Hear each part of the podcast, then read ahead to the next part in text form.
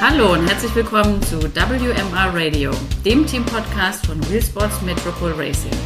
Es ist wieder Metropole Monday und hier sind für euch wieder Lea und Melanie. Hi Lea. Hallo. Hallöchen. Und heute Abend äh, die Gäste, die wir für euch mitgebracht haben.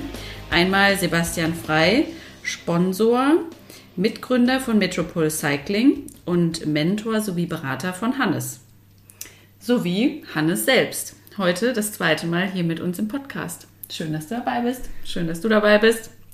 Hallo, ihr zwei.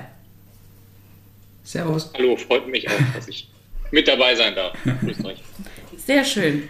Ich glaube, Sepp, du bist jetzt der letzte Sponsor vorerst in unserer Runde und in unserer Reihe. Und ähm, genau, schließen wir äh, diese Reihe auf jeden Fall mit dir ab. Und wir dachten uns, ähm, nachdem das beim letzten Mal so schön geklappt hat mit Silke und Frank, mit dem gegenseitigen Vorstellen, wollen wir das auch gerne dieses Mal ähm, mitmachen. Das heißt, den Hannes habt ihr schon kennengelernt und der Hannes hat jetzt das Vergnügen, den Sebastian vorzustellen. Die Person Sebastian Frei. Ja, vielen Dank. Ähm, dann auch nochmal Hallo von meiner Seite. Ähm, freue mich, dass ich wieder da sein darf ähm, oder mich mehr oder weniger selber eingeladen habe. Ähm, so ein bisschen ähm, hast du es ja eigentlich schon vorweggenommen mit ähm, und auch aufgelistet sozusagen, ähm, was Sebastian alles ähm, ist, was das Team angeht. Mentor und Berater, äh, da hoffe ich nicht, dass die, die Qualität an, an meinen Leistungen auf dem Rad gemessen wird, aber ähm, ich, würde, ich würde eher sagen, ähm, das Wichtigste aus meiner Sicht fehlt natürlich noch, ist natürlich auch ein Freund von mir. Ähm, wir haben uns äh, kennengelernt, als ich nach, ähm, nach Mannheim oder hier in die Region gekommen bin. Und ähm, ja, kennengelernt habe ich Sebastian als äh, Ex-Radprofi. Das wurde mir jedenfalls immer so, äh, so wurde mir immer vorgestellt bei, bei Endsport Mannheim. Und irgendwann habe ich ihn dann halt mal getroffen und ähm, ja, irgendwie äh, hat das bei uns gleich ganz gut funktioniert, beziehungsweise ähm, eigentlich habe ich ihn genötigt, wieder äh, mit mir mal Radfahren zu gehen, weil ich eigentlich noch keine, keine richtigen Kontakte auf der einen Seite hatte und aber irgendwie schon mal so ein bisschen überlegt habe, okay, was, äh, was macht jemand zum äh, Ex-Radprofi ähm, mit der Statur, die er da gerade hatte. und äh, okay. er hat auf jeden Fall ein paar Kilo mehr gehabt als zu seiner aktiven Zeit.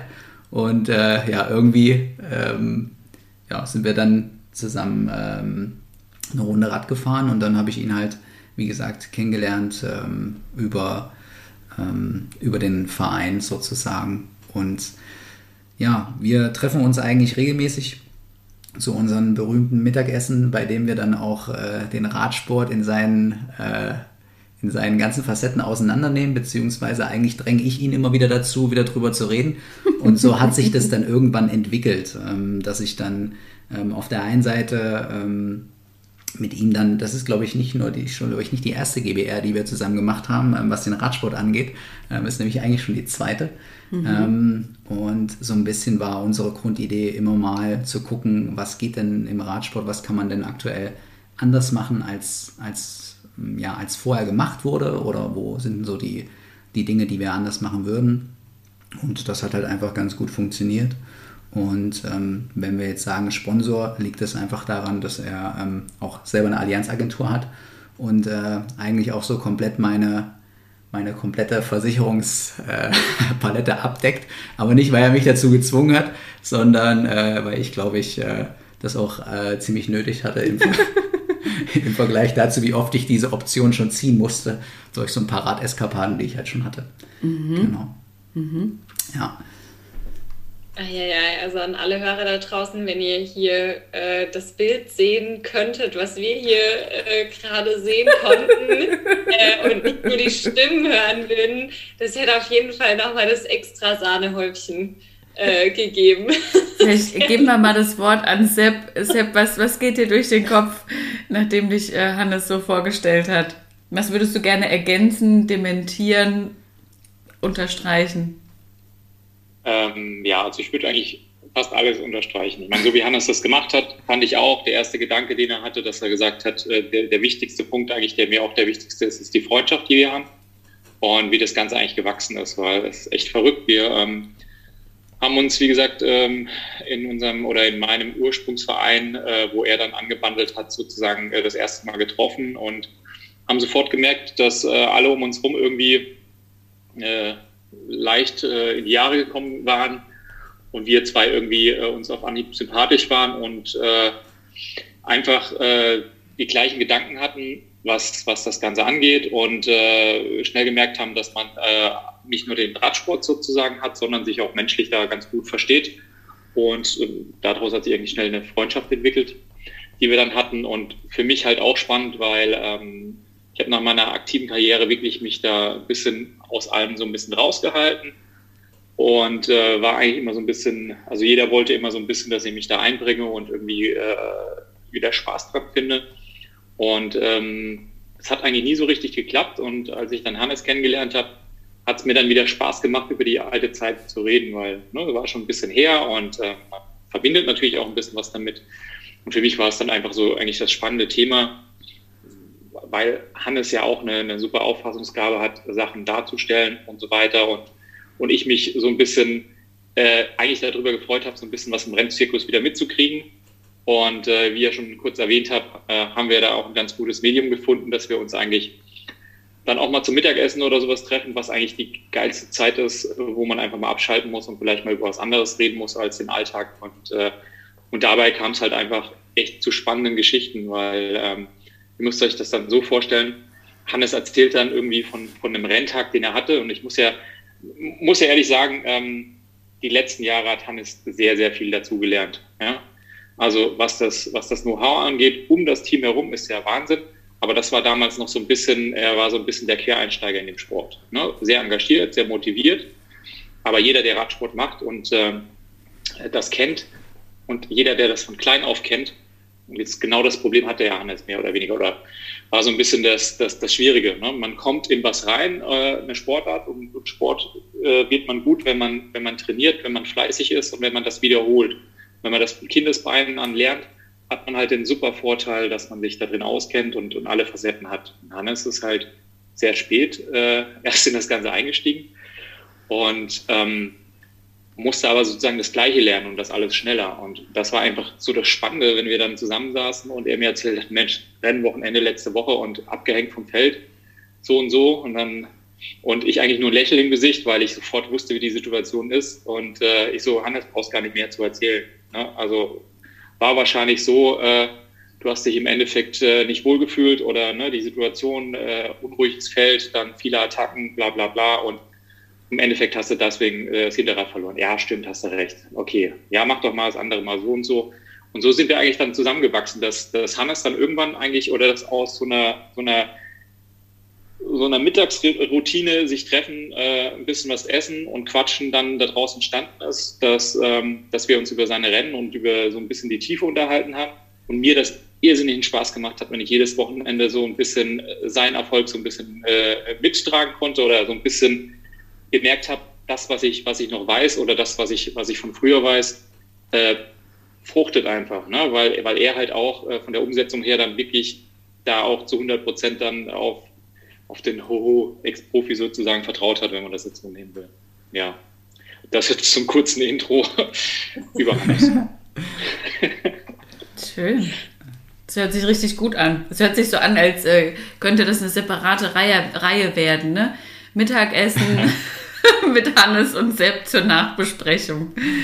Ja. Mhm. Theoretisch könnte man sich in den Park setzen ne, nach dem Rennen und könnte darüber reden und äh, das mhm. machen, aber es äh, war in, ist in der Regel immer so gewesen. Ne? Wir haben keine Ahnung. Das, das Schlimme ist ja, ähm, muss man ehrlich sagen, ich kann aus meiner Karriere, äh, so wie ich es auch vorhin gemeint habe, ich kann mich bestimmt nicht mehr an alles erinnern. Ich hab, bin so ein, äh, würde ich sagen, da so ein Legastheniker. Ne? Also wenn Hannes dann zu mir sagt, oh, wir sind in Herxheim gefahren und bla bla bla, dann sage ich, Herxheim, keine Ahnung, bin ich bestimmt zehnmal gefahren. Wahrscheinlich auch mal in der Klasse und in der Klasse. Und dann äh, sage sag ich, Mensch, wie, wie, war das, wie ist der Kurs? Ja, der muss wohl immer schon gleich gewesen sein. Der ist so und so. Ah, okay, okay, jetzt, ja klar. Also wenn du mir einen Kurs erzählst, klar, dann weiß ich genau, wo ich bin, dann ist das so und so und so, das Rennen läuft so und so. Ah, okay. Ja, und wie, wie soll ich dann da agieren und wie soll ich das machen? Und das ist halt so das, das Verrückte. Also ich kann mich, was ich damit sagen wollte, ich kann mich selten immer an die, an die, an die Rennen genau erinnern oder den, den Ort zu dem, zu, dem, zu dem Rennen dazu fügen. Aber mit der, mit der Aussage von Hannes oder mit, mit dem, wie er mir das, das, die Gegend dort beschreibt oder wie das, wie das äh, so ist, ob es wellig ist, wie die Kurvenlage ist und bla bla bla, finde ich den Kurs sofort wieder in meinem Kopf und weiß sofort wieder, wie diese Situation da abläuft oder wie so diese Schematiken sind, weil das ist ja immer das Spannende am, am, am Rennen oder deswegen gibt es ja auch Taktiken, weil Abläufe und, und gewisse äh, Schematiken halt immer wieder passen und die, die wiederholen sich. Ja? Und äh, es ist immer natürlich auch spannend dann zu wissen, wie das Wetter oder wie irgendwas ist und wenn diese Sachen zusammengreifen, kann man daraus eigentlich eine, eine coole Geschichte machen und, ähm, und man braucht natürlich auch einen Schüler, ne? der Lehrer als Schüler, der dann im Endeffekt dann auch mal darauf vertraut und äh, auch mit, mit, mit dem Wissen halt, was er da hat, ne? dann auch umgehen kann und das dann wirklich auch testet. Ne? Kannst du uns trotzdem mal irgendwie einen kleinen Einblick in äh, deine Radsportkarriere geben? Auch wenn du dich vielleicht nicht mehr an alles äh, erinnerst. Hannes kann ja dann vielleicht ergänzen mit dem, was er noch so weiß, beziehungsweise herausgefunden hat. okay, ja, interessant. Also wenn ich, wenn ich von Anfang bis Ende erzählen müsste, hätten wir wahrscheinlich äh, einen längeren Blog machen müssen, aber. Du kannst äh, hier zusammenfassen, sag ich mal, die Highlights oder Lowlights oder äh, ja, interessante Aspekte. Ja. Äh, ja, also grundlegend ist es so, dass ich äh, mit sehr frühen Jahren schon angefangen habe, Radsport zu machen. Ne, liegt ein bisschen an der Geschichte, dass mein, mein Opa früher einen eigenen Verein hatte und mein Vater dann Vorstand von einem Traditionsverein in Mannheim war. Und äh, ich eigentlich dann äh, mit sieben Jahren schon das erste Mal auf dem Rennrad sitzen wollte, das aber nicht durfte. Und mein Vater gesagt hat, nee, geh Fußball spielen. Also das ne, Radsport, das ist nichts für dich. Diese Radfahrer. Okay. Genau. Interessant. Und äh, mit neun habe ich ihn endlich dazu gekriegt und bin dann eigentlich mit neun das erste Mal aufs Rennrad gestiegen. Und das Ganze auch schon in Mannheim, da gibt es ja sogar eine, eine Radrennbahn, mit da meine ersten Runden gedreht. Und irgendwie ist ziemlich schnell rausgekommen, dass ich dafür irgendwie ein Talent habe das mir immer ein bisschen im Weg steht, also oder stande. Ne? Also das muss man ehrlich sagen, das Talent äh, hat mich eher behindert in meiner, in meiner sportlichen Karriere, weil wer Talent hat, ist faul. Ne? Und, äh, oder fauler als andere. Und äh, von daher äh, bin ich dem Ganzen so ein bisschen hinterhergerannt, aber bin dann halt 2000, äh, 1994 eigentlich in den Radsport eingestiegen, dann damals mit 10 und hatte irgendwie nach der ersten halben Saison dann schon irgendwie einen baden-württembergischen Meistertitel. Und so ging eigentlich meine Karriere dann mehr oder weniger steil bergauf. Ähm, die ersten Rennen haben angefangen. Ich bin der Schülerklasse, als es dann nationale Rennen gab, ähm, schon mit der deutschen Nationalmannschaft in, in, äh, zusammengetreten und bis vor kurz, also bis, bis Ende meiner Karriere eigentlich dort mit drin gewesen, allerdings im Bahnbereich. Und habe ja, wie soll ich das sagen, in den jungen Jahren ähm, eher das Problem gehabt, dass, dass wir, ich glaube, fast 50 Rennen in der Saison gefahren sind, also so in den, in den jungen Klassen zwischen 11 und, äh, und, und 14 sozusagen. Und äh, ohne das jetzt werten zu meinen, hatte ich das Glück, dass ich bei diesen 50 Rennen wahrscheinlich im Schnitt dreimal im Jahr nicht auf dem Treppchen stand unter den ersten drei. Wow. also mal, es hat echt, also es war echt eine, eine, eine, krasse Zeit in den jungen Jahren, also jedes Wochenende ein, zwei Rennen und äh, eigentlich immer auf dem Treppchen also, und immer mit vorne dabei. Ähm, kleine, große Erfolge, wo können wir da ansetzen? Keine Ahnung. Vielleicht mal noch eine Zwischenfrage. Was macht das mit einem so jungen, also ich meine, ne, Kind, Teenie, wenn, ne, also wenn du sagst, dreimal nicht auf dem Treppchen gestanden, ja, ähm, ja. was hat das mit dir gemacht? Außer, dass du faul warst, weil du Talent hattest. ja, das, ja, das kommt ja noch dazu. Ne? Also das, das Trainingspensum war echt nicht so, so, so, so, so stark bei mir, aber äh, ähm, ähm, das, das ist dann eher mit den, mit den Rennen gewachsen, wie man dann sagt, ne? wenn man dann mal nicht gewonnen hat oder, oder dann irgendwie zehnmal hintereinander Zweiter geworden ist, weil immer der gleiche andere gewonnen hat oder so, dann, dann hat man sich natürlich auch reingefuchst und war.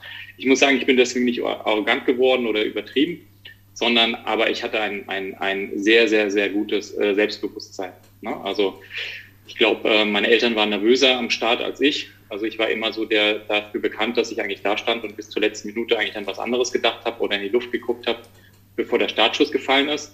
Und ähm, oder wenn das Rennen losging, also das ist vielleicht so die, die typische Situation, es gibt so die, die Rennfahrer, die stehen schon zehn Minuten früher am Start, ne, um eine gute äh, Startposition zu haben.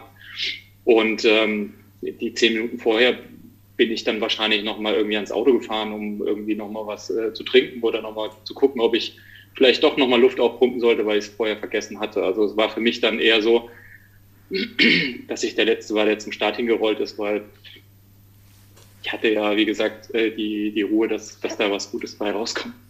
Und wie war das so? Also war dann immer deine Family dabei oder warst du dann da im Verein so eingebettet, dass dann Vereinskollegen mit dabei waren oder wie sah das aus?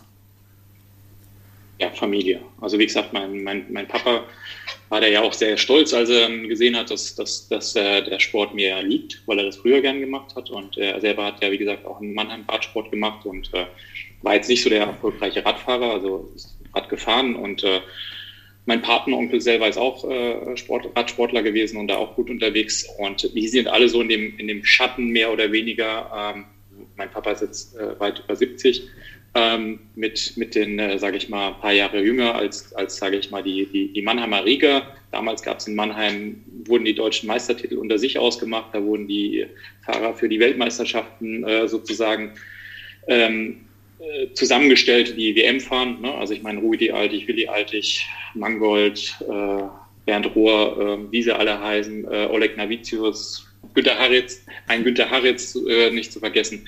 Die sind im Endeffekt kamen ja alle aus dieser Zeit und das sind alle die, die sozusagen mit meinem, meinem, meinem Vater groß geworden sind oder mit dem er groß geworden ist. Und ähm, deswegen, wie gesagt, war es für ihn natürlich auch ein, ein super Ding und das äh, Radrennen fahren oder Radrennen begleiten war natürlich dann immer ein Familiensport bei uns. Ne? Also das mhm. heißt, man hat dann irgendwann, als man das Talent bei mir erkannt hat, so in den jungen Jahren mit 11, 12, war es dann schon so, dass ich internationale Rennen gefahren bin. Also es gab dann auch so äh, internationale Rennen über, mit kleinen Rundfahrten über mehrere Tage. Ähm, in Berlin zum Beispiel, das nannte sich damals Kids Tour, das ähm, dieses Format gab es ewig und äh, äh, ist aktuell sogar noch äh, ne, vorhanden. Und äh, das war so das erste internationale größere Rennen, was ich so gefahren bin, wo man, sage ich mal, europäische Gegner hatte. Und da habe ich mit elf Jahren schon dieses internationale Rennen gewonnen oder diese Rundfahrt sozusagen. Und das waren so die ersten Beweggründe, wo man dann gesehen hat, das bringt was. Aber es war natürlich äh, ohne meine Eltern, ohne den, die Unterstützung nicht machbar, weil man ist natürlich, wenn das äh, eine Dreitagestour war oder vier Tage, was, was das meistens war, ist er halt dann, äh, hat dann der Vater äh, Mittwoch halt seinen, seinen Urlaub eingereicht, ist mit ihr äh, mittwochs nachts nach Berlin gedüst, um dann donnerstags früh mit ihr ein Radrennen zu fahren das Ganze dann bis Sonntag begleitet, ne, weil Engagement musste da eher von den Eltern her und äh, Sonntagnacht dann die 600, 700 Kilometer wieder nach Hause gedüst, damit er montags morgens wieder beim Arbeiten sein konnte. Und ich äh, zur dritten Stunde dann in die Schule gegangen bin. Aber das Thema mhm. machen wir jetzt heute nicht. Ich habe Angst, dass ein paar Ex-Lehrer von mir zuhören. Nein, aber... Das piepen so, wir raus. Genau. drüber. Genau. Ähm, nee, aber das, das war eigentlich so. Ne? Also es war immer ein mhm. Familiensport und äh, ich habe ja zwei Schwestern, und, ähm, die das Ganze auch mitbekleidet haben, die natürlich da auch so ein bisschen mit reingerutscht sind, äh, die das dann auch mal für sich probiert haben. Meine eine Schwester hat es ein bisschen länger äh, mitgemacht als meine andere. Ähm, aber es war natürlich so, dass das Wochenende und irgendwann das äh, ziemlich ausgerichtet war, die ganze Saison. Ähm, weil ähm, ich sag mal auch die, wenn man das jetzt mit, einer, mit einem Aktienkurs vergleichen kann, halt auch der Werdegang halt immer, immer krasser wurde und immer, immer verrückter. Ne? Dann ging es los mit den nationalen Rennen, wie du dann gefahren bist. Oder der, der Nationalkader, der, der Bund Radfahrer hat dann in die nationale Mannschaft gerufen und, und, und. Das war halt dann alles so ein bisschen der Fall. Damals noch für Bahn und Straße. Ähm, und ähm, wenn man jetzt so meine Karriere sehen will, bin ich natürlich ähm, im Straßenradsport, sage ich mal, im, im, im, deutschen Feld gut unterwegs gewesen, so würde ich es beschreiben. Im Bahnradsport war ich in der Weltspitze unterwegs. Mhm. Ja, und das, äh, um dann auf äh, die Frage von Lea nochmal zurückzukommen, ähm, so der, den richtigen Durchbruch oder die, die richtigen äh, krassen Geschichten haben dann eigentlich so, sage ich mal, in der Juniorenklasse angefangen. Das ist so in dem Alter um, um 17 rum, also mit 16, 17 ist es so gewesen, man hatte immer zwei Altersklassen, wo die zusammenfahren und im ersten äh, Juniorenjahr ähm, bin ich leider bei der, bei der Qualifikation gestürzt und äh, Ähm, bin dann nicht zur WM mitgekommen, wäre auch in dem Jahr schwer geworden. Aber das Jahr drauf, 2002, war so meine krasseste, erste coole Saison, wo ich auch wirklich, so wie ich es eingangs gesagt habe, eher der Faule war, dann auch mal wirklich fokussiert trainiert habe, weil halt einfach die Ziele einfach äh, total dann verrutscht sind. In dem Jahr musste ich mich entscheiden, äh, bin ich eher der Bahnradsportler oder Straßenradsportler. Für mich habe ich dann gesehen, dass, dass eine WM-Teilnahme eher im, äh, im Bahnradsport auf jeden Fall da ist und da auch die Chancen für Medaillen da sind wurde dann, habe dann, wie gesagt, bin mit meinem Partner damals Leonardo Papalado, deutscher Meister im Zwei-Mannschaftsfahren geworden. Er war damals jüngerer Jahrgang und äh, bin dann beim äh, Punktefahren äh, deutscher Vizemeister geworden und äh, habe dadurch meinen Partner sozusagen für die WM dann bekommen, für das Zweier-Mannschaftsfahren.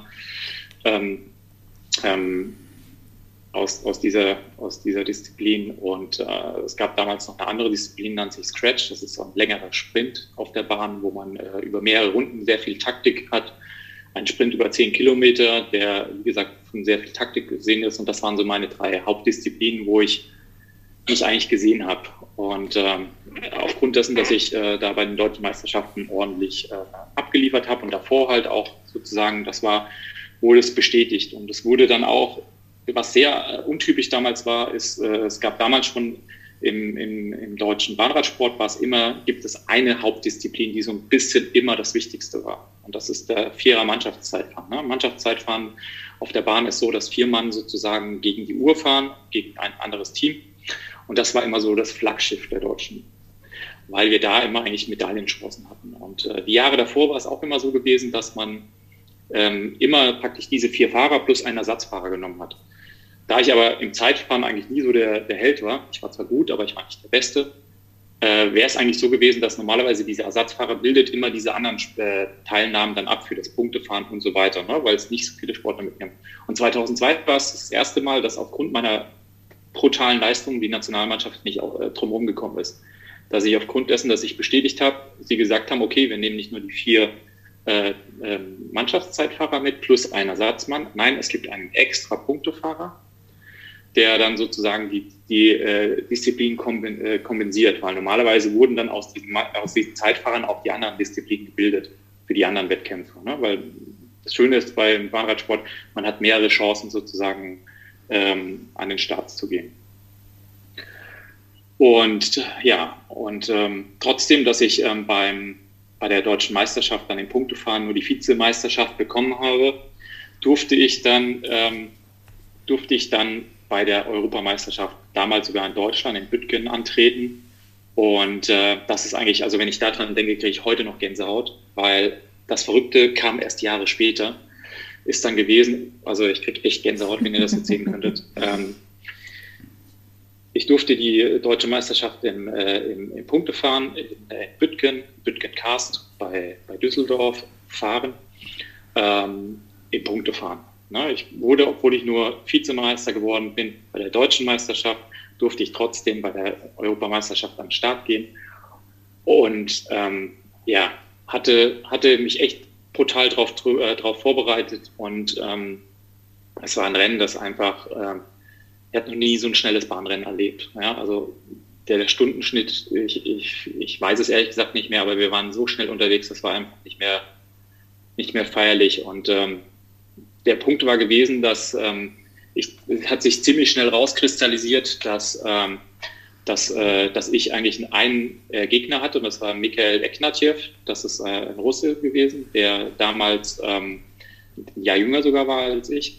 Und ähm, wir hatten das Ding ziemlich schnell im Griff. Das heißt, beim, beim Bahnradsport hat man den Vorteil, man kann mal überrunden, also sprich fährt hinten wieder ins Feld rein und äh, ähm, kann sich sozusagen einen Vorsprung erschaffen. Also das heißt, es ist anders wie bei anderen Sportarten vielleicht, ne, dass, ich losrenne und meine Gegner nicht mehr sehe, sondern beim Bahnradsport hat man eine 300 Meter Bahn oder in dem Fall 280 sind es, glaube ich, in Wittgen aktuell oder waren es immer aktuell, die haben sie nicht geändert. Ich glaube, das Holz geht noch immer.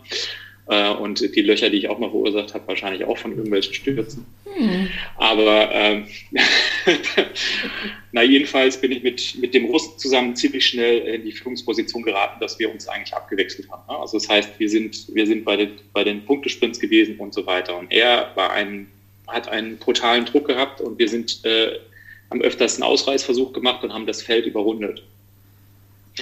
Und er hat immer wieder äh, in, im, im Ausreißen sozusagen versucht, seine Chance zu sehen. Weil, wenn es dann bei Punktefangen geht es ja darum, dass es, wenn es zum Beispiel 100 Runden sind, dass es alle 10 Runden Punkte gibt. 5, 3, 2, 1 für die ersten vier. Und äh, bei der Europameisterschaft hatte ich den Vorteil, dass wenn ich immer am Zug war, das Verrückte war, der Russe ist halt mit mir vorne rausgefahren. Wir sind einmal außen rum, zehn Runden, sind wieder hinten ins Feld reingefahren, also haben den anderen 280 Meter abgenommen auf zehn Runden, was irrsinnig ist. Und das, der Punkt ist normal, fährst du hinten rein, bist kaputt, holst erstmal Luft und äh, guckst, dass du noch geradeaus fahren kannst vor lauter äh, Anschlag. Und der Russe ist dann gleich wieder oben drüber und wieder los. So, und das hieß dann aber für mich, okay, wieder hinterher. So. Der Punkt war, wenn wir draußen waren und es gab Punkte, habe ich ihn immer absprinten können. Also ich habe es immer geschafft, in, wenn wir in der Wertung zusammen draußen waren, in, im Sprint zu schlagen. Da war ich einfach stärker. Druck hatte er auf jeden Fall mehr. Und dann habe ich ganz knapp die Europameisterschaften gegen ihn verloren. Vorher hatte ich ihn noch nie gesehen, noch nie was von ihm gehört. Hatte natürlich aber war stolz wie Oscar, weil, ne, also deutsche Meisterschaft super gelaufen, danach Europameisterschaft, Vize-Europameister geworden, Bombe. Ne? Voraussetzungen für WM klar definiert. Ich darf mit. Und die geilste Nummer war dann halt einfach das. Ich war 17 Jahre alt und die äh, Weltmeisterschaft war in Australien. Das mhm. hieß, einfach mal so ins Flugzeug, eine Woche vor einer WM und ab nach Australien. Wahnsinn. Und das ist einfach was, was, was mich bis heute einfach fasziniert und was mich bis heute geprägt hat dass, wir, dass ich in dem Sport halt irrsinnig viel Welt kennengelernt habe und halt mit 17 Jahren sagen konnte, äh, war damals schon in Australien, in Melbourne. Und äh, ja, Hast du da so, jetzt will jemand anders was sagen? Jede Menge Sachen. Ja, jetzt wisst ihr, jetzt wisst ihr auch, warum die Mittagessen auch immer äh, so lange dauern und wo die, äh, wo das, äh, die Faszination ja, zum Radsport von mir herkommt. Ja, weil du so lange rumkaust, dass es nicht mehr feierlich ist.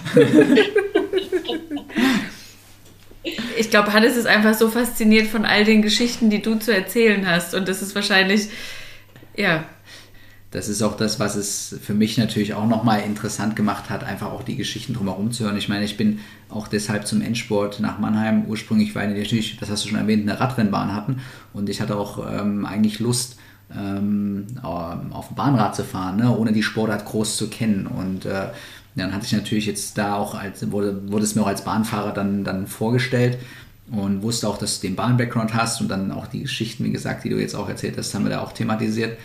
Und dann guckst du halt aber auch mal auf, den, äh, auf dein Straßenteam, wo du gefahren bist und dann liest du halt zum Beispiel so Namen wie Mark Cavendish, die dann mit dir halt im Team gefahren sind.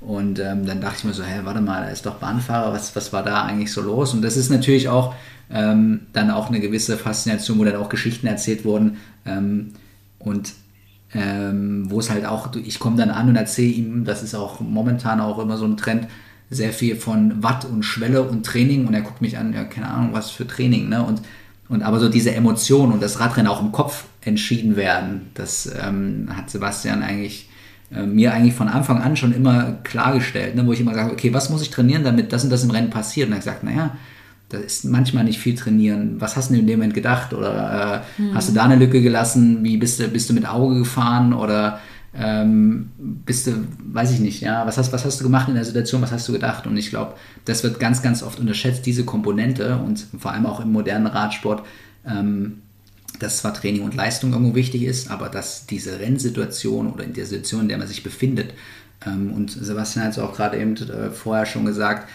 der, der Gegner in den Bahnrennen, der hatte vielleicht, vielleicht mehr Druck äh, an der einen Stelle, aber er wusste ganz genau, dass er im Sprint äh, definitiv, stär äh, definitiv stärker ist und war mental halt so stark, sich davon halt nicht aus dem Konzept bringen zu lassen und trotzdem immer wieder zu wissen, okay, nächste Wertung, nächster Sprint, das ist dann mein Moment. So, ich leide zwar gerade, aber genau da habe ich ihn und das ist, glaube ich, ein ganz, ganz wichtiger Punkt, den ich oft nicht umsetzen kann im Rennen, ja, weil ich dann doch äh, vielleicht die mentale Stärke dann nicht in Gänze habe oder vielleicht auch nicht die Erfahrung. Aber ich weiß, in, ganz, in vielen Situationen denke ich ganz oft an die Mittagessen zurück mhm. und an die Auswertung des, des ein oder anderen Renns. Ja.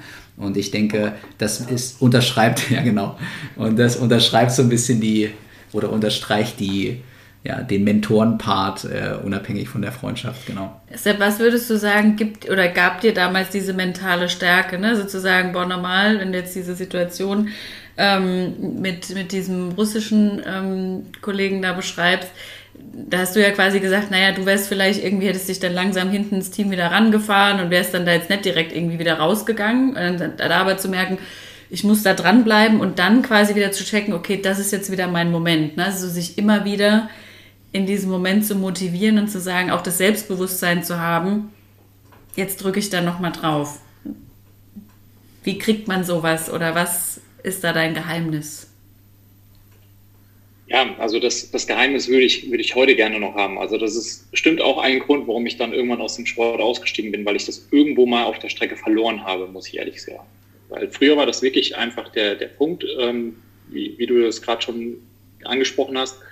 Du bist eigentlich äh, am, an der Schwelle, am Anschlag in wirklich, da, du hast das Gefühl, da geht nicht mehr mehr. Ne? Aber du weißt, dass es das Wichtige ist. Und beim Radsport ist es halt anders als wie, also jetzt ohne das äh, böse zu meinen, wie beim Fußball, wo du einen Sprint läufst und ähm, äh, wenn du dann einen Ball verloren hast, dann, dann trabst du halt mal aus, weil da stehen noch, Entschuldigung, äh, neun andere, die sich im Endeffekt darum kümmern können. Bei uns ist halt immer das Problem, dass äh, wenn du die Beine hängen lässt, was beim Bahnrad ein bisschen schwierig ist. Äh, wer das kennt, der weiß, von was ich rede. äh, also sprich, rollen, rollen lassen ist ja nicht so. Ähm, aber ähm, das Schwierige daran ist halt natürlich genau das. Also du bist am Anschlag und bist über dem Anschlag unterwegs, äh, schaffst diesen Anschluss hinten wieder ins Feld reinzufahren und willst eigentlich erstmal verschnaufen, weil du ja eigentlich über dein Leistungslimit hinausgegangen bist. Du weder noch einen Ton auf den Ohren hörst, noch irgendwie das Gefühl hast, dass du außer dem Tunnel aus da, vor deinen Augen und dem, dem, dem Puls, der über 200 ist, irgendwie nichts mehr auf die Kette kriegst. Und weißt aber genau in dem Moment, wenn es jetzt wieder losgeht oder wie es damals war, dass äh, Michael einfach oben drüber gefahren ist und wieder am Feld vorbeigefahren ist, um wieder loszufahren. Und mir klar war, wenn ich da nicht hinten dran bin, dann ist das Ding gegessen. Und ähm, die mentale Stärke, auf deine Frage zurückzukommen, wo ich die hergenommen habe, ähm, war einfach, dass ich äh, in dem Moment eigentlich sehr fokussiert, ohne das zu wissen, einfach äh, äh, darüber nachgedacht habe. Also oder nicht nachgedacht habe, nämlich nicht nachgedacht habe, sondern einfach im, im Kopf immer das Gefühl hatte, es geht immer noch mehr, immer noch mehr. Und das, und das hat eigentlich immer dazu beflügelt, weil ähm, dieses Beißen oder genau diesen, diesen Moment zu haben oder zu wissen, also mich hat es immer bestärkt und äh, das war auch sowas, was mir äh, manchmal auch Gegner oder eher gesagt auch andere Leute zugesagt haben, ist, dass ich immer ein gutes Gesicht gemacht habe. Ne? Dass ich zwar manchmal aussah wie kaputt, aber in dem Moment, wo mich jemand angeschaut hat und sehen wollte, ob ich gleich von der Kiste kipp, weil ich einfach sowas vom Anschlag bin, ich immer noch ein Lächeln rausgekriegt habe. Weil es gibt, weil das immer das, wie es heutzutage auch ist, dir kann es schlecht gehen, aber wenn du jemanden anlächelst, ist der völlig perplex, weil er, weil er ja gerade dachte, dir geht's schlecht. Und du kannst so am Anschlag sein, so kaputt sein, wie du willst. Wenn du, wenn du, wenn du den anderen anguckst und, und er das Gefühl hat, äh, ne, du bist doch nicht am Ende und du ihm das vermitteln kannst, der hat danach richtig Schmerzen, sage ich dir. das ist auch geil. Einschüchterung quasi könnte man das auch nennen, ne? Die Gegner ja, mentale, verunsichern. Genau, also mentale mhm. Stärke in dem Moment. Also, ne, das mhm. ist, äh, denke ich mal, eine mentale Stärke kann man das so ein bisschen mhm. bezeichnen. Also du musst so wie das, wie das heute im, im Verkauf, in allem, äh, ne, was ich sonst noch so mache, auch ist, äh, du, du, musst halt sozusagen der, der, der Bessere am Tisch sein. Ne? Das, das ist, äh, ist äh, das, das tägliche Doing, was man hat. Also wenn man, wenn man das, das Gefühl dem anderen vermittelt oder, ich meine, wenn ihr mich jetzt sehen könntet, ne, äh, ich habe gerade ein, äh, ein T-Shirt an und kein Hemd und eine Krawatte. Bei mir ist es zum Beispiel auch so ein Job, dass, obwohl ich in so einem in Anführungsstrichen steifen Job arbeite, kommt es bei mir selten vor, dass er mich mit einem schwarzen Anzug und einer Krawatte um den Hals sieht. Dann ist es eine Beerdigung, muss ich leider sagen. Aber ähm, weil es kommt eher seltener vor, dass ich, ähm, sage ich mal, so hochgeschlossen unterwegs bin in, in, meiner Branche, weil ich aber auch das Gefühl habe, dass ich das erstens nicht brauche, äh, weil ich, wie gesagt, das, was man ausstrahlt oder dementsprechend über das man spricht und, und einem dem anderen zeigt, was man davon hält oder wie man da drauf ist, genau das machen kann. Und das war damals im Sport halt auch so. Du kannst in dem Moment, wo du sowas von kaputt bist und nur noch denkst, ich komme eigentlich nicht mehr hier diesen verdammten Berg hoch oder ich verdurste, Und du hast aber nur noch einen, der dich abhängen kann und der ist eigentlich stärker als du. Aber du es ihm nicht zeigst, dann wird er nicht stärker sein als du. Und das war immer so ein bisschen die Kunst und, und so dieses, äh, äh, das, das Verrückte an dem Ganzen. Äh, ging mir übrigens bei den Straßenrennen am meisten so, weil ähm, ich nicht so der Kletterkünstler war. Aber äh, um jetzt wieder so ein bisschen auf die Karriere zurückzukommen, ich trotzdem äh, ein Rennen über die Schwarzwald-Hochstraße gewonnen habe. Ne? Also wir sind damals von Straßburg nach Stuttgart gefahren, über die Schwarzwald-Hochstraße. Ein, ähm, ein sehr gut dotiertes Rennen, wo jeder gesagt hat, naja, der, der dicke Sprinter kommt da bestimmt nicht an. Aber der dicke Sprinter war halt bis zum Ende in der Spitzengruppe, wurde zwar, glaube ich, an fast jedem Berg ganz am Ende abgehängt, und am Ende hat er das Scheißding dann doch gewonnen. Also, ja, weil, ähm, weil ich einfach die Kunst hatte, mich da so zu verstecken oder so rüberzukommen oder das einfach alles immer äh, so zu handhaben, dass ich, dass ich jede Lücke genutzt habe. Und das ist auch das, was ich immer so im Hannes so ein bisschen versucht dabei zu, zu bringen, wo ich selber, sage ich mal, auch spät erst in meiner Karriere drauf gekommen bin. Du musst nicht immer der Stärkste sein, du musst nur der Schlauste manchmal sein. Hm. Das heißt auch nicht, dass du der bist, der, der, der, der sich nur versteckt und im Endeffekt am Rennen nicht teilnimmt und ähm, ne, im, im, Rennen nennt man das immer so ein bisschen lutschen, ne, wenn man am, am, am, Feld dranhängt und aber sich nicht beteiligt an der Führungsarbeit, wenn man der Spitzengruppe ist. Ähm, das muss man gar nicht muss man gar nicht sein, sondern man muss es nur geschickt anstellen und muss es geschickt machen. Und, und dann muss man die Nuancen nützen. Das war das, was ich so ein bisschen im Hannes, weil als Quereinsteiger hat man das Gefühl noch nicht dazu. Und ich muss auch sagen, ich habe das auch erst bei mir erst, sage ich mal, 2006 dann in meinem ersten Profijahr gelernt, durch einen guten äh, Teamkollegen, der wie verdammt nochmal auf mir rumgehackt hat und gesagt hat, Sebastian, also es kann doch nicht sein, dass du hier 5% verschenkst, hier 3% und da und da und da und nach 180 Kilometern fehlen dir 2%. Bist du denn eigentlich bescheuert? Denk doch mal darüber nach wie du das machst, wo das herkommt, wann das ankommen muss, wo du wann zu sein hast, was dir das bringt, wie das Ganze ist. Mach dir doch vorher Gedanken. Es geht doch kein Mensch irgendwo äh, in, in, in ein Gespräch rein, wenn er irgendwas erreichen will und hat sich vorher nicht gedacht, wo er, wo, wo er hin will. Und genauso ist es auch. Und das ist ja das, was man im Radsport manchmal so ein bisschen unterschätzt. Es hat sehr viel was mit, mit, mit, mit Kontrolle zu tun. Es hat sehr viel damit zu tun, äh, mit, mit Wissen und äh, mit Gefühl ne? was man vielleicht einem Radsportler, ich meine, ähm, dem Hannes kann man das jetzt mit dem Gefühl vielleicht nicht nachsagen. Äh, also, dass er das äh, nicht hat, wollte ich jetzt sagen. Hannes, korrigier mich. Ja, alles gut. Ich muss nur sagen, du hast es halt am Anfang oder vorm Feld gemacht. Ich mache es immer am Ende des Feldes, das Ganze. jeder hat so seine Aufgabe. Ja, genau. Ne? Und jeder muss sich natürlich darum kümmern, wo er, wo er zu Hause ist. Exakt. Und ähm, von daher, äh, wenn du da hinten aber auch immer ein gutes, eine, ein gute, äh, sage ich mal, ein gutes Bild abgibst, das habe ich dir auch immer gesagt, dann ist es ja auch zufriedenstellend Exakt. auf jeden Fall. Ne? So ist es. Möchtest du weiterhin an dem Gespräch teilnehmen, Hannes? Ja, gerne. Ich äh, wollte nicht mal an den Punkt, an den, zu dem Punkt gehen. Ähm, du hast ja gesagt, das war so eine Frage, die ich mir hm, vielleicht schon immer schon mal gestellt habe und vielleicht auch noch gar nicht so gefragt habe ich meine, du warst ja auf der Bahn verhältnismäßig erfolgreich, beziehungsweise sogar im nationalen Bereich und auch auf internationaler Ebene erfolgreich und kommst dann halt auf die Straße und der Straßenradsport hat ja auch so seine eigenen Gesetze und aber auch Hierarchien, sage ich mal. Ne? Also eine andere Hierarchie als auf der Bahn, wo du für dich selbst teilweise verantwortlich bist. Ähm, wie ist es dann, äh, dich dann in den Dienst der Mannschaft stellen zu müssen, was du ja teilweise auch musstest? Nicht in jedem Team, aber in einigen Teams musstest du es ja schon. Ähm, nee, ich korrigiere dich.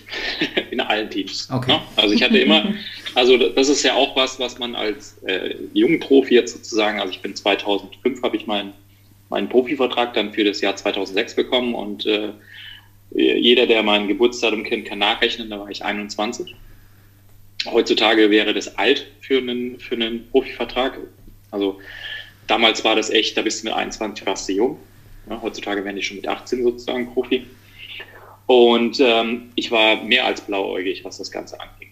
Und äh, die Teamstrukturen waren ja auch immer so, dass, dass, wie gesagt, auch wenn du mit 21 damals in das Team reingekommen bist, warst du der, warst du der Junge, der Kleine. Ne?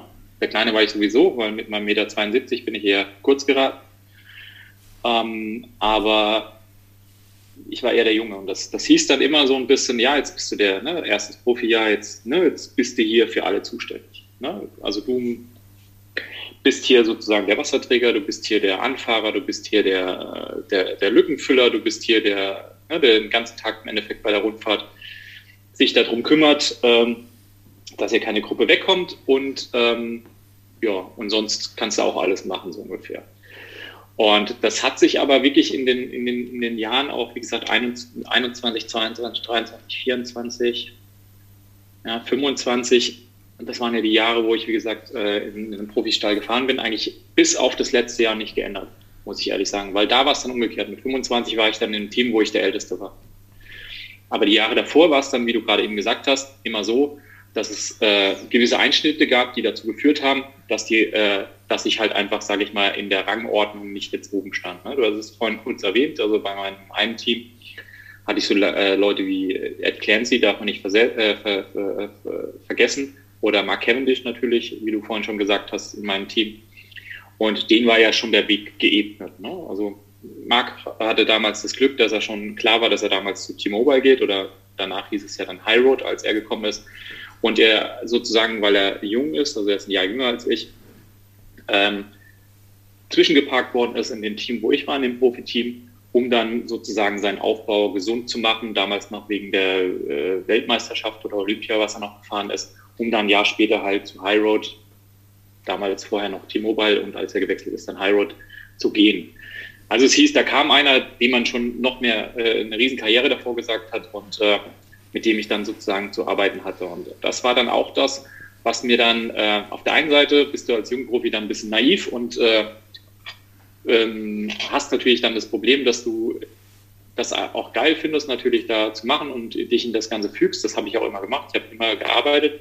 Aber irgendwann kommst du halt natürlich auch mal auf die Idee, dass, dass, du, dass du vielleicht auch mal schalten solltest, dass es halt äh, leider auch um deine Karriere geht. Ne? Und äh, ich glaube, äh, da kann jeder jetzige KT-Profi und wie sie alle heißen, davon eigentlich ein Lied singen. Ne? Mit einem Jahresvertrag kommst du halt nicht weit, wenn das Jahr zur Hälfte rum ist und dann du auf die Schnauze fällst oder keine Möglichkeit da ist, dich mal zu zeigen. Bei mir war es dann halt auch so, dass ich ganz klar meine Stallordern hatte ähm, was ich im Team zu tun hatte und was meine Aufgaben sind. Aber ich hatte natürlich auch Freiräume, ne? weil im Endeffekt war es dann für mich so, dass ich äh, trotzdem natürlich mich auf gewisse Sachen vorbereitet habe und äh, auf den Punkt hin auch dann ähm, sozusagen ähm, fit war, um äh, an den richtigen Rennen sozusagen auch mitfahren zu können. Und das ist so ein bisschen das, was du vorhin gemeint hast, wie es mir dann da gegangen ist oder die Stallordern oder sowas waren. Ähm, das hat man vorhin ein bisschen vergessen, kann ich vielleicht noch sagen. Ne? Also im Endeffekt war es ja bei mir so, das erste Jahr, wo ich richtig trainiert habe, war 2005.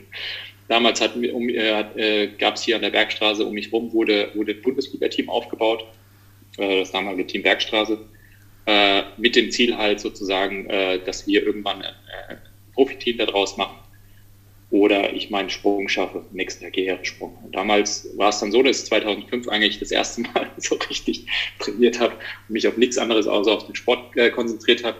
Ich gesagt habe, naja, wird kein Studium gemacht, kein gar nichts, ich will wirklich Vollgas Radsportler werden. Und so war dann auch so, weil Ende des Jahres habe ich dann auf einmal einen Profivertrag gekriegt. Und das nicht nur ne, für, die, für den Straßenradsport und wurde damals dann auch konnte das erste Mal äh, auch auf der Bahn sozusagen sechs Tage Rennen fahren, ja, was damals auch sozusagen eine schwere Geschichte gewesen ist, zu sagen, oder eher gesagt schwer war, in dieses, in dieses Metier reinzukommen und als Sechs-Tage-Fahrer, Bahnradsportler sozusagen aufgenommen zu werden. Genau. Kanntest, kanntest du Cavendish schon von der Bahn? Weil der ist ja, kommt ja ursprünglich auch von der Bahn. Oder ich meine, das Potenzial war wahrscheinlich absehen, aber wusste man oder konnte man absehen, dass es auch äh, ein dominierender Sprinter der kommenden Jahre wird, was er dann ja am Ende des Tages retrospektiv auch war? Oder ist? Nein, ist nein, also es ist ganz, ganz komisch. Also ich muss dir ehrlich sagen, äh, Marc, wie gesagt, ist 85er, ich bin 6, äh, 85 und ich bin 84er Jahrgang. Und wir haben davor, sind wir uns ehrlich gesagt in den jüngeren Klassen nicht über den, über den Weg gelaufen, auch nicht auf der Bahn. Mhm. Ähm, eher so Leute wie Gary Thomas, mhm. ne, den mhm. man vielleicht heute ja, sagt vielleicht. Der ja auch von der Bahn was. kommt, ne? Und dann am genau, Ende sogar Torsieger geworden ist, ja. Er ist mir damals schon über den Weg gelaufen, sozusagen. Also da habe ich eher die, die Berührungspunkte gehabt. Ey, du hast ja gerade eben so schön gesagt, so von wegen der dicke Sprinter, der kommt da eh nicht hoch bei dem Thema Schwarzwaldrennen. äh, fand ich ganz lustig. Ähm, äh, wir haben da so ein Gerücht gehört und zwar, ähm, dass der Fahrertyp Sprinter bekloppt sei. Was, was ist denn dein Statement dazu? Kannst du das mal kommentieren? Nein. Vielleicht stellt der Hannes die Frage nochmal kurz. Nein, also ich, äh, also der, der, der, Wortlaut ist mir bekannt und der kann auch nur vom Hannes stammen. ähm, aber ich, ich denke, da, da, das ist, ist, eine, ist eine grobe Untertreibung. Ähm, Nein. Also als Sprinter hast du halt, du, du musst halt ein bisschen, ein bisschen verrückt sein. Ne? Und ich meine, bekloppt würde ich jetzt ein bisschen nicht unterschreiben, also muss schon ein bisschen, bisschen verrückt sein ne? oder sehr verrückt. Und äh, das ist zum Beispiel auch ein Geheimnis gewesen vom Herrn Cavendish, äh, dass, dass ich ihn aber nicht beneidet habe, ehrlich gesagt. Ne? Weil äh, wir hatten dann auch so, also um das, um das so zu erklären, ich wurde früher dafür ähm, für verrückt erklärt oder ich habe dadurch auch Rennen gewonnen, dass ich halt genau immer äh, das gemacht habe, was die anderen nicht erwartet haben. Ne? Das kann man sich so vorstellen, wenn man als Sprinter auf eine Zielgerade kommt und selbst wenn man nur noch zu dritt oder vielleicht zu zweit ist oder sogar Massensprint ist, dann ähm, hat ja jeder Fahrer seine Spur, wo er sozusagen sprintet. Jeder braucht seinen Platz, weil er dementsprechend aus dem Sattel ist und mit den Armen arbeitet, so dass er, dass er wie gesagt, die, äh, da Teil der Fahrbahn braucht. Und dann hast du natürlich deine Fahrspur. Und dann könnt ihr euch ja vorstellen, wenn so eine Zweispurstraße sozusagen klassischer Sprintankunft ist, dann gibt's halt die Fahrspuren, die halt so sind, dass es äh, sozusagen zwei Meter Platz gibt und es gibt die Fahrspur, wo eine, ein Fahrer schon am Randstein sozusagen schon fast fährt und eigentlich da nichts mehr dazwischen passt. Und genau das ist eigentlich die Lieblingslinie gewesen. Weil der Fahrer, der vor dir ist, und du kommst von hinten und der erwartet, dass, der, dass, er, dass du an ihm vorbeikommst der denkt, du kommst natürlich auf der zwei Meter breiten Spur neben ihm vorbei. Aber dass du ihn natürlich äh, auf den zehn Zentimetern rechts neben seinem Randstein, wo er schon Angst hat, noch weiter rechts zu fahren, trotzdem noch auf der Grasnarbe vorbeifährst, das, da sind wir dann wieder bei dem Prinzip, wenn du das geschafft hast und das mit einem Bums, dass du da, sage ich mal, richtig reingekommen bist, dann sind dem, sind dem anderen wieder die Schmerzen gekommen, wie wir vorhin schon gesagt haben. Weil wenn du auf der Seite vorbeikommst und er in seinem linken Auge denkt, da ist zwei Meter Platz, der muss von links kommen. Du kommst aber von rechts. Dem fallen sofort die Beine runter. Ne? Der wird gleich zwei km langsamer, weil der, der ist einfach perplex. Und das war halt die Kunst sozusagen, oder das ist das Verrückte, was du als Sprinter sozusagen können musst. Du musst den Überraschungsmoment kennen. Du musst beim Losfahren den Überraschungsmoment kennen. Du musst die Taktik halt so auslegen, dass du eigentlich den anderen vor vollendete Tatsachen stellst, weil damit hast du einen, einen gewaltigen Vorsprung, was, was das ist. Und äh, zu dem äh, bekloppt, das würde ich eher eine Mark Cavendish sozusagen unterschreiben, weil bei Mark ist es so gewesen, wie ich vorhin gesagt habe, darum beneide ich ihn nicht so ganz. Der konnte dazu noch seinen Kopf ausschalten oder kann er bis heute. Er ist dann irgendwann ein bisschen ruhiger geworden, aber äh, es gab Rennen ähm, und da erinnere ich mich an eine Rundfahrt in Polen. Da hat er sage und schreiben geschafft, ich glaube, bei vier Renntagen sechsmal zu stürzen. Und ich glaube, es gab keine Stelle mehr an seinen Arm, äh, die noch Haut besaß oder nicht bandagiert war, weil er jeden Tag neu verbunden werden musste. Weil er halt, wie gesagt, nicht nur die Lücke, die ich gerade eben mit 10 Zentimetern vielleicht am, an der Grasnarbe oder sowas habe, beschrieben, sondern bei ihm war es dann eher, die Lücke war keine Lücke mehr und er hat eher dann Bekanntschaft mit der Balustrade gemacht. und das, wie gesagt, am, das war also, Genau. Ging ihm, ging ihm aber persönlich, äh, das, das Verrückte ist, das ging ihm auch die ersten Jahre als Profi so, ne? weil er ein sehr drauf, äh, Draufgänger war und dann in den ersten Jahren mit den großen Profis sozusagen einer der schnellsten war, aber halt natürlich auch immer die Lücken gewählt hat und äh, da ihm aber auch keiner Platz gemacht hat. Also da hat er auch schon ganz schön viel einstecken müssen. Vielleicht mal noch so eine Frage. Wer ist dir denn sonst noch so begegnet? Also von Leuten, die man vielleicht heute noch so kennt, ne? die groß rausgekommen sind? Hm. Äh, positiv oder negativ? Sowohl als achso, auch. Entschuldigung, das war jetzt, das, achso, das war jetzt die falsche Frage. Nein, also ich muss ja dazu sagen, ich bin ja in einer sehr naiven Zeit groß geworden, äh, wo es dem Radsport noch gut ging und äh, wir alle dachten, dass, dass, es, wie gesagt, gewisse Sachen nicht gibt. Ich bin sehr, sehr glücklich, dass ich damit nicht in, in, in, konfrontiert worden bin. Von daher äh, das ja. Aber ich bin ja, wie gesagt, in den Jahren groß geworden, wo wir, sage ich mal, das, das, das ultimative Wunder mit Jan Ulrich hatten, äh, über die Leute wie Erik Zabel, äh, Rolf Aldag ähm, und die ganzen Amerikaner, die man so kennt, ne, von äh, Neil Armstrong war es, glaube ich, nicht. Wie hieß er nochmal? Der Lance. Der Lance, genau. Und wie sie alle heißen, Levi Leipheimer und wie sie alle. Also sprich, ich habe eigentlich mit denen allen sozusagen meine Zeit verbracht und äh, als die sozusagen auf der, äh, auf der oberen Spur schon waren, war ich ja eher noch in, in den unteren Klassen unterwegs. Hatte aber, was ich halt auch am Radsport geil finde, das Glück, dass es ja nicht wie beim Fußball ist, dass sich die erste und die dritte Liga jetzt nicht so oft über den Weg laufen. Beim Radsport ist es ja wirklich so, je nachdem, was für ein Team du fährst und in was für einer Region oder in welchem Land du gerade unterwegs bist, fährst du halt mit allen. Ne? Und wenn halt gerade Tour de France Vorbereitung ist, zwei Monate vorher, kann es halt sein, dass du die Tour de France Teams halt im Ausland, in, in Kanada oder in den USA oder irgendwo auf der Welt sozusagen in einem Vorbereitungsrennen triffst. Und so ist es mir eigentlich äh, gegangen, dass ich ähm, mit fast allen sozusagen mal ein Rennen fahren durfte. Ne? Und äh, was eigentlich natürlich, wenn du so ein junger Profi bist, natürlich auch eine, eine, eine, eine geile Geschichte ist, ne? weil, ähm, wie gesagt, äh, Jan Ulrich für mich äh, vom Typ her immer noch ein Phänomen ist, egal was da jetzt alles war, aber vom Typ her äh, ein echt klasse Typ gewesen ist und ähm, oder ist, gewesen ist. Ähm, und äh, ich eigentlich mit denen allen mal ein Rennen fahren durfte. Und das ist eigentlich total cool, wenn du so ne, 21 bist und dann fährst du mal in so ein Jan Ulrich her, denkst dir, krass, so viel Muskelansätze kann man an einer Wade besitzen. Oder äh, ne, das, äh, George Higgepy sagt vielleicht nicht so vielen Leuten was, aber mit dem bin ich mal äh, ein Etappenrennen in den USA gefahren. Und ähm, der hatte wirklich, ich meine, das ist ja so ein lustiger Spruch immer, aber der hatte ja wirklich die komplette amerikanische Karte auf seiner rechten Wade, so viele Krampfadern, wie der unterwegs ist.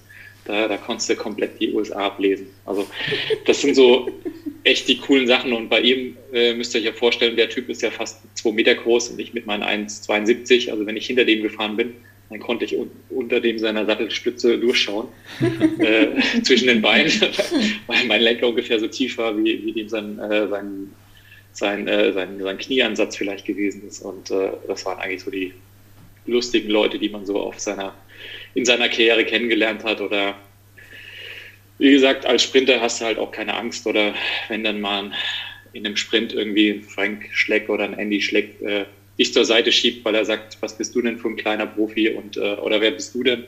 Und du sagst, kein anderer als du. Und wenn du nicht gleich die Finger von meinem Lenker nimmst, dann bist du woanders als hier.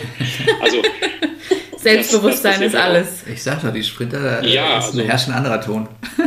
Genau, also das, ich meine, diese, diese, diese, diese Bissigkeit habe ich halt gehabt, weil die, die musstest du auch haben, du musst von 0 auf 100 umschalten und mir war das dann halt auch egal, wer neben mir gefahren ist. Ne? Und nur weil er mir erklärt hat, dass er irgendwie einen Namen hatte und, äh, und sich meinen nicht merken konnte, heißt das nicht, dass er, dass er mich jetzt anders zu behandeln hat. Ne? Also das ist, äh, glaube ich, äh, Gutes Selbstbewusstsein, also wenn, ne? Also sehr gutes Selbstbewusstsein, ein gutes Auftreten dann in dem Moment. Wer ist dir denn so in deiner aktiven Radfahrkarriere begegnet und wer ist vielleicht auch ähm, in deinem Leben geblieben oder mit wem hast du immer noch Kontakt? Ja, also das waren jetzt ja so ein bisschen alles meine, meine ganzen, äh, sage ich mal, äh, Stars, die, ja so, die man so aus den Jahren kennt. Aber wie gesagt, wenn ich so an meine persönlichen Stars denke, die, die eigentlich da geblieben sind, finde ich halt auch das Coole aus dem Radsport, was man auf jeden Fall noch erwähnen muss, ist, es gibt halt auch die, die, die wirklichen Helden sozusagen meiner Radsportkarriere sind natürlich nicht die, die man alle oder alle kennt sozusagen, die die, die Weltstars sind oder die, die Radsport-Cracks, sondern sind eigentlich die Freunde die, oder die, die Freundesgeschichten, die aus dem Ganzen geblieben sind. Es gibt äh, für mich immer noch an jeder Ecke in Deutschland irgendwo einen, einen, Radsportler, den ich in meiner aktiven Karriere kennengelernt habe, weil wir halt jedes Wochenende irgendwo auf dem Radrennen waren und äh, was geteilt haben.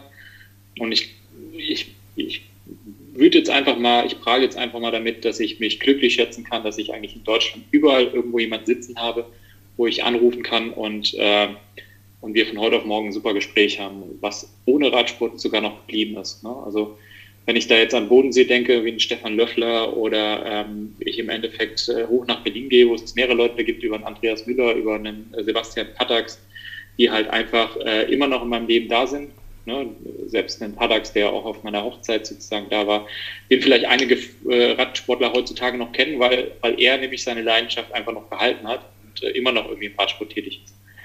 Hat sich im Endeffekt ist der allen so ein bisschen bekannt als der Paddy mit I, der noch so äh, seine Podcasts macht, auch Teams unterstützt und äh, ja, einfach nicht von dem, also eher gesagt, äh, sein, seine frühere Leidenschaft jetzt zum Beruf gemacht hat, indem er äh, da noch immer aktiv ist, die ganzen anderen begleitet, äh, die ganzen Sportler, die Teams begleitet und äh, so ähnliche Formate wie wir hier machen, jetzt gerade ähm, sozusagen auch noch macht oder sogar noch Rennberichte über das Ganze. Und äh, ich glaube, das ist eins der Freundschaften, die, äh, wenn ich überlege, wie lange wir uns kennen, ich hatte eingangs erwähnt, dass wir auf der, dass ich die Kids Tour Berlin mit elf Jahren gefahren bin. Und er war der Einzige, der ähm, oder was heißt der Einzige, er war der zweite Deutsche, der hinter mir war. äh, sozusagen, ne? Also muss man sich vorstellen, wir kennen uns, wenn ich jetzt äh, überlege, ich bin äh, 36, er ist jetzt am Montag äh, 37 geworden, also gleicher Jahrgang, aber hat am Montag gerade Geburtstag gehabt. Ähm, dann kennen wir uns jetzt halt auch schon über 25 Jahre. Und das ist halt einfach krass. Und, und das auf die Entfernung, weil er ist in Berlin inzwischen zu Hause. Und wir haben so äh, die sportliche Ära, die freundschaftliche Ära dann hat trotzdem gehalten und wie gesagt, der war äh, 2019 dann sogar, äh, wie Hannes auch, auf der Hochzeit eingeladen. Äh, eine Person haben wir leider vermisst, Melanie. Ja. Ähm, Sorry. Ja. es, ich kann dir immer noch sagen, es war sehr schön und äh, es tut mir echt für dich leid, weil es war echt geil. Ähm, aber wie gesagt, selbst da war mein, mein Freund äh, Paddy da gewesen und äh, es ist einfach cool. Wir äh, am Montag gerade erst wieder telefoniert, haben immer noch Geschichten und können uns eigentlich wegballern, was wir so alles miteinander erlebt haben. Ich weiß auf jeden Fall, dass Hannes auch, obwohl ich krank im Bett lag, einen grandiosen Abend hatte, der sich vollumfänglich um Radsport, glaube ich, gedreht hat und da einfach komplett schwelgen konnte. Ja, der Tisch war ja auch gut konnte. gewählt. Also ich habe mit, mit dem Paddy das eine oder andere Kaltgetränk getrunken und äh, genau. Paddy ja auch Papa geworden. Ich muss dazu sagen, es war, war nicht nur Radsportler an dem Tisch gesessen, Nein, das stimmt, aber das äh, stimmt ja. Aber es, es, war trotzdem, wie gesagt, so, dass es einfach eine, eine gute Harmonie gibt und ein gutes ja. Gespräch gab. Und ich glaube, für Hannes war es äh, auch eine, also ich glaube, er hat sich auch tierisch darüber gefreut, äh, dass er Padima äh, persönlich kennengelernt hat. Was ja, das stimmt. Ja. Ähm, weil er ihn vorher natürlich auch nur durch meine Geschichten und durch seine äh, eigenen Podcasts oder seine eigenen Ideen kennengelernt hat. Er macht ja YouTube-Videos, kein Podcast, ne? Da bist du wieder super informiert. genau. Da, da gab es bestimmt genug äh, coole Geschichten, äh, die, die mir selber sozusagen gar nicht mehr äh, bekannt sind oder die, die ich erst kennen würde, wenn Paddy damit anfangen würde, weil wir haben eigentlich wirklich äh, ganz viel erlebt und äh, wenn ich da ausholen müsste, was wir alles erlebt haben, ist, äh, ich hatte eben gerade noch gesagt, mit der Kids Berlin, das war so das erste internationale Rennen, habe ich gewonnen. Das Jahr drauf bin ich, glaube ich, Zweiter geworden oder sowas, also und schon wieder bester Deutscher. Und das Jahr drauf irgendwie auch irgendwie Podium. Und, äh, und dann gab es auf einmal gab es auf einmal den ersten äh, äh, Sponsoren- und Managervertrag mit 14 Jahren für mich. Und äh, es war tatsächlich so gewesen, dass sie, dass diese Agentur, die uns da damals unter Vertrag oder mich unter Vertrag genommen hat, jetzt habe ich schon vorgegriffen, äh, sich überlegt hat, sie wollen einen deutschen Nachwuchsstar sozusagen äh, unterstützen und eine Manageragentur, die, die mir mit 14 Jahren einen, äh, Manager-Abo sozusagen äh, hingelegt hat und äh, sie haben sich zwischen mir und ihm entschieden. So, das äh, haben sie dann aber auch wieder revidiert, weil ein Jahr später haben sie ihn auch dazu genommen und äh, so sind wir dann, sage ich mal, auch in den jungen Jahren schon äh, haben wir eine, eine, Freundschaft gehabt, die uns nicht mehr als Rivalität so da war. Also wir haben uns immer verstanden, aber waren dann auch beim gleichen Manager unter Vertrag, haben damals in jungen Jahren dann auch äh, davon profitiert da uns gegenseitig zu unterstützen und das selbst auf dem damals er in Potsdam, ich in Mannheim äh, unterwegs waren, haben wir äh, da irgendwie zusammen agiert und haben irgendwie äh, das gleiche Ziel gehabt. Das war schon irgendwie eine geile Zeit, haben auch mit, mit unserem Manager und mit unseren äh, Sponsoren damals coole, geile Zeiten erlebt. Äh, wenn Paddy und ich davon erzählen würden und wenn ihr heute hören würdet, wer das war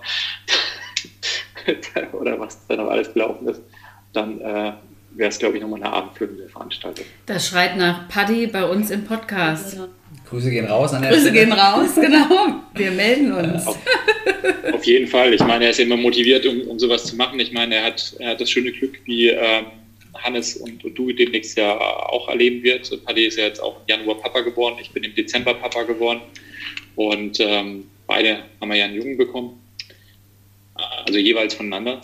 Und ähm, von, von daher ähm, also ich, ich, ich freue mich einfach ne, auf, die, auf die Zukunft und äh, bin gespannt. Und äh, wie gesagt, es wäre, glaube ich, eine geile Geschichte, äh, glaube ich, wenn, wenn, wenn wir uns gegenseitig äh, Geschichten erzählen würden. Das Schöne ist halt, das Schöne an der Stelle, wenn ich da noch reinkrätschen darf, ähm, was, was der Sepp halt sagt mit Radsportfamilie, das ist ja auch sowas, äh, was man auch so abseits mal des Leistungsgedankens und des Leistungsdrucks, den man auch immer verspürt, auch noch hat, wenn man zu so einem Rennen kommt, sowas kann ja auch mal familiär halt sein, ne? beziehungsweise auch dieses, man, man ist da in seiner, und das hatten wir ja immer schon in dem vorherigen Podcast öfter mal gehört, in der Bubble drin.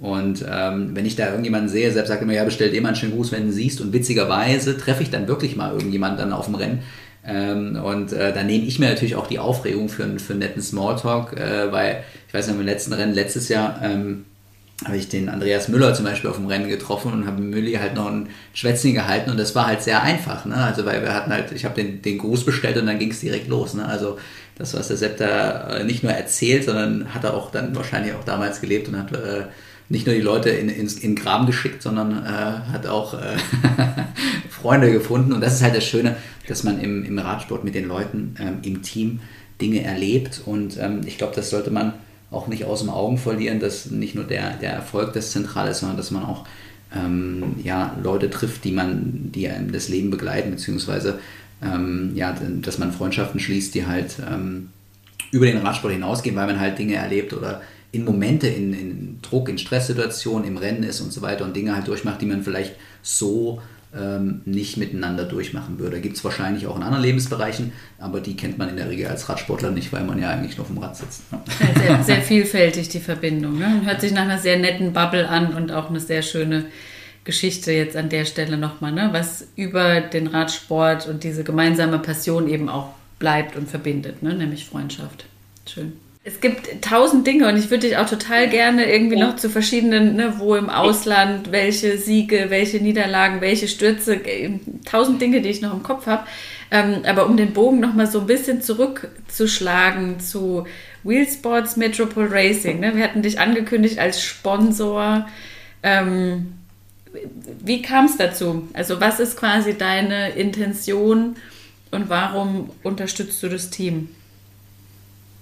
Ich glaube, ich habe ihn genötigt dazu eigentlich, ne? oder? Würde ich dann schon sagen. So, ne? Ich habe gesagt, Mittagessensschulden. Äh, ich habe gesagt, ich zahle ab jetzt immer und äh, dann war die Sache eigentlich relativ einfach gelöst. Also mit Essen konnte ich mich schon dann eher locken, würde ich sagen. Hast du ihm auch eine E-Mail geschrieben? genau.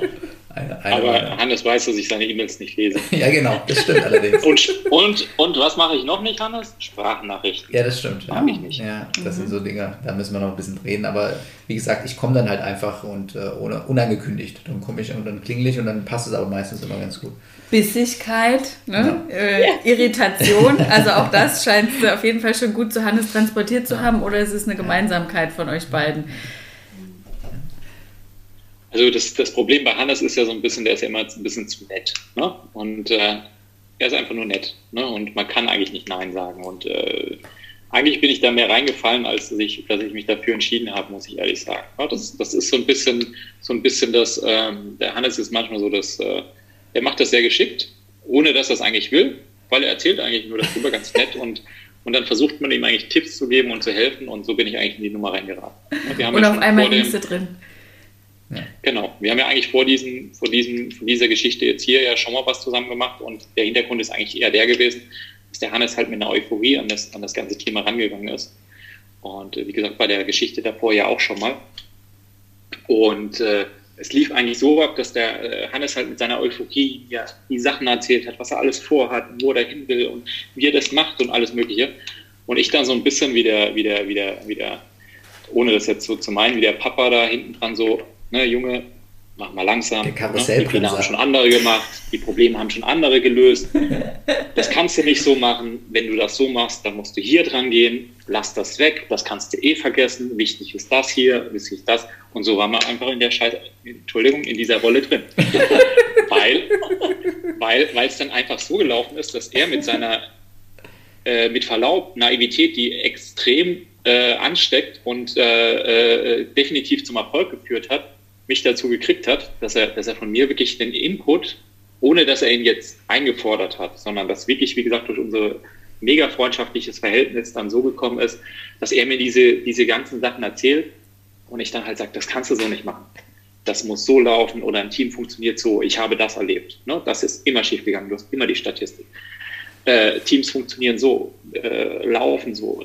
Fahrern ist das wichtig, das ist wichtig. Das habe ich früher vermisst. Das hat mich gestört als Fahrer. Das waren immer die Probleme äh, in einem Team. Das darfst du nicht machen, weil genau das zu dieser Problematik führt. Und, und so sind wir zu dieser Nummer gekommen. Und dass er irgendwann da stand und sagt, ich mache das. Und ich gesagt habe, ja, wie, du machst das? Ja, ich mache hier ein Team. Ich kümmere mich darum, ich kümmere mich, wir müssen das irgendwie machen und Sponsorengelder und bla bla bla. Und ich dann natürlich, Hannes, das kannst du so nicht machen. Wenn müssen wir das so aufsetzen, bla bla bla, und auf einmal müssen wir das so aufsetzen. Scheiße. Und Willkommen ich glaub, und ich glaub, und ich, und ich glaube, eine Stunde später hatte ich irgendwie dann einen Gewerbeschein auf, der, auf dem Tisch liegen äh, mit, der, mit der Anfrage, äh, äh, ob, ob das jetzt auf meine, auf, auf meine äh, Adresse oder auf seine angemeldet wird. Und dann so, äh, ja, die. Ja, Leidenschaft kommt von Leiden, ne? Also deswegen, da muss man genau. auch mal dahin gehen, wo es weh tut. Und ähm, ja. am Ende des Tages äh, reicht halt eine Unterschrift, ne?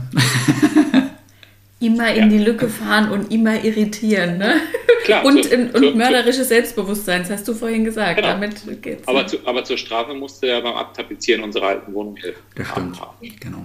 Also wie gesagt, das ist halt ein Prozess, der läuft halt aber auch schon äh, wirklich, seitdem wir uns kennen, ne? muss man halt auch dazu sagen. Hannes, ähm, äh, wo wir schon dabei sind, wo warst du eigentlich bei meinem Umzug ins Haus? Das ist so eine andere Geschichte. Da war ich, okay. äh, das, da bist auch du ran schuld, weil ich war halt auf dem Radrennen äh, dem, zu dem Zeitpunkt. Ja, ja da, se, da, sehen wir wieder, wie deine Prioritäten und meine ja, aussehen. Ja, ja, das ist wie gesagt, ähnlich. Du erntest, äh, was du säst, ne? das ist halt so. äh, ich habe letztes Jahr äh, gesät und äh, dieses Jahr habe ich nicht ja, Genau, genau. Okay. Ja. Nein, aber genau, also das war so ein bisschen der Hintergrund und äh, ja, und, und bei der zweiten Geschichte war es dann im Endeffekt jetzt so, dass ich ihn auch nicht da sozusagen alleine stehen lassen wollte und für mich das natürlich klar ist, dass wenn ich in einem gewissen Rahmen das Ganze unterstützen kann, ähm, mich da auch, wie gesagt, mit einbringe. Ähm, wie gesagt, der, die ganze Geschichte mit so ein bisschen, wenn man es jetzt wirklich Mentoring nennen kann oder, oder so ein bisschen Coaching, ähm, ist ja eigentlich nichts anderes als äh, Hannes im Endeffekt äh, zu unterstützen oder, sage ich mal, gewisse äh, Probleme oder, oder Denkweisen einfach zu verkürzen. Ne? Weil äh, er muss ja nichts nochmal neu erfinden oder, oder sich da reindenken, wenn, wenn ich sagen kann, was ich davon halte oder wo, die Abkürzung dazu ist. Und so war es so ein bisschen. Und zusätzlich ist es natürlich so, dass es mich freut, auch auf der anderen Seite so ein bisschen was zu machen und ich das Engagement, was er sozusagen, das ist eigentlich wirklich das, das, das Hauptding, wie er sich da reinhängt und was er so in den letzten Jahren da daraus gemacht hat und wie er das, das Ganze sozusagen aufgebaut hat und mit was für einer Leidenschaft er da dabei ist. Und ähm, dass auch seine äh, Lebensgefährtin das so unterstützt. Das ist für das mich bin ich. Eine, für alle Hörer da draußen, das bin ich. Ah, oh, Feind hört zu.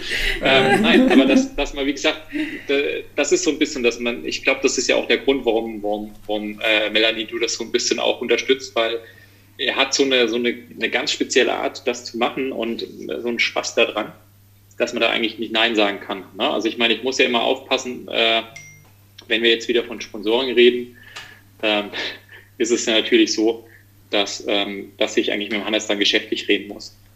Und, ähm, und da immer aufpassen muss, dass ich mich nicht zu weit auf dem Fenster lehne, ne, weil ich es gerne machen würde, aber natürlich dann auf der anderen Seite da andere Maßstäbe anlege. Aber es, wie gesagt, mit seiner Art und mit dem, wie er das dann rüberbringt und äh, mir dann sozusagen auch ein bisschen Spirit zurückgibt, der, der mir definitiv fehlt. Ich würde mich freuen, ich würde heutzutage wieder ein bisschen mehr auf dem Rad sitzen, aber da kommen wir wieder zum Thema. Alleine Radfahren macht keinen Spaß, mit dem Hannes Radfahren macht auch keinen Spaß. Ähm, äh, ach, ich habe, äh, vielleicht hätte einer der Damen. Mal ich wollte gerade sagen, ich wäre dabei. aber, aber mit mir kannst du ganz unten einsteigen, genau. Bei so nach der Geburt und äh, dann noch ein paar Wochen. Also du musst überlegen, wie tief du einsteigen willst. Aber prinzipiell bin ich dabei. Ich wäre dann so die Zwischenstufe wahrscheinlich. genau. Das ist doch, das ist doch super. Dann machen wir so eine Rentnertruppe, äh, so eine, so eine, so eine Hallo. Gesundheits äh, nein, ich habe nicht versprochen, eine, eine Welcome, sondern so eine Wellness, wellness gruppe auf. Ich dachte, es geht eh nur um Espresso trinken. Also das ist der Part, den ich total gut. Also Landschaft genießen, bisschen äh, genau sich auspowern und ähm, genau Espresso trinken und äh, Sprints hätte ich total Bock drauf. Sprints ja. gegen Sebastian. Sebastian. Ja, der Witz seiner Nummer ist. Aber wie gesagt, ich fahre immer da vorbei, wo es keiner erwartet. Von daher nicht erschrecken. Ja. Der Witz an ist, man darf eigentlich gar nicht sagen, wie, wie äh, oft wir miteinander schon Rad gefahren sind, ne? weil am Ende ich glaube, man kann es an der Hand abzählen, wie oft wir Rad gefahren sind. Also wahrscheinlich pro Jahr einmal. Also wenn ich so eine Kompensationseinheit habe, dann äh, fahre ich eigentlich dann mit dem Sepp. und wenn die Sonne, wenn die Sonne genau im Zenit steht und äh, wirklich keine Wolke am Himmel, dann könnte es gerade so passen. Und ich dann gerade keine Zeit habe, um dich irgendwie so ja, auf diesem ja, niedrigen ich glaub, Level. Ich glaube, das ist ja auch so ein bisschen das, ähm, das worum es geht. Ne? Also ich denke, wie gesagt, die Freundschaft ist da auch über die Jahre hingewachsen, auch über diese, über diese ganze Geschichte hinaus.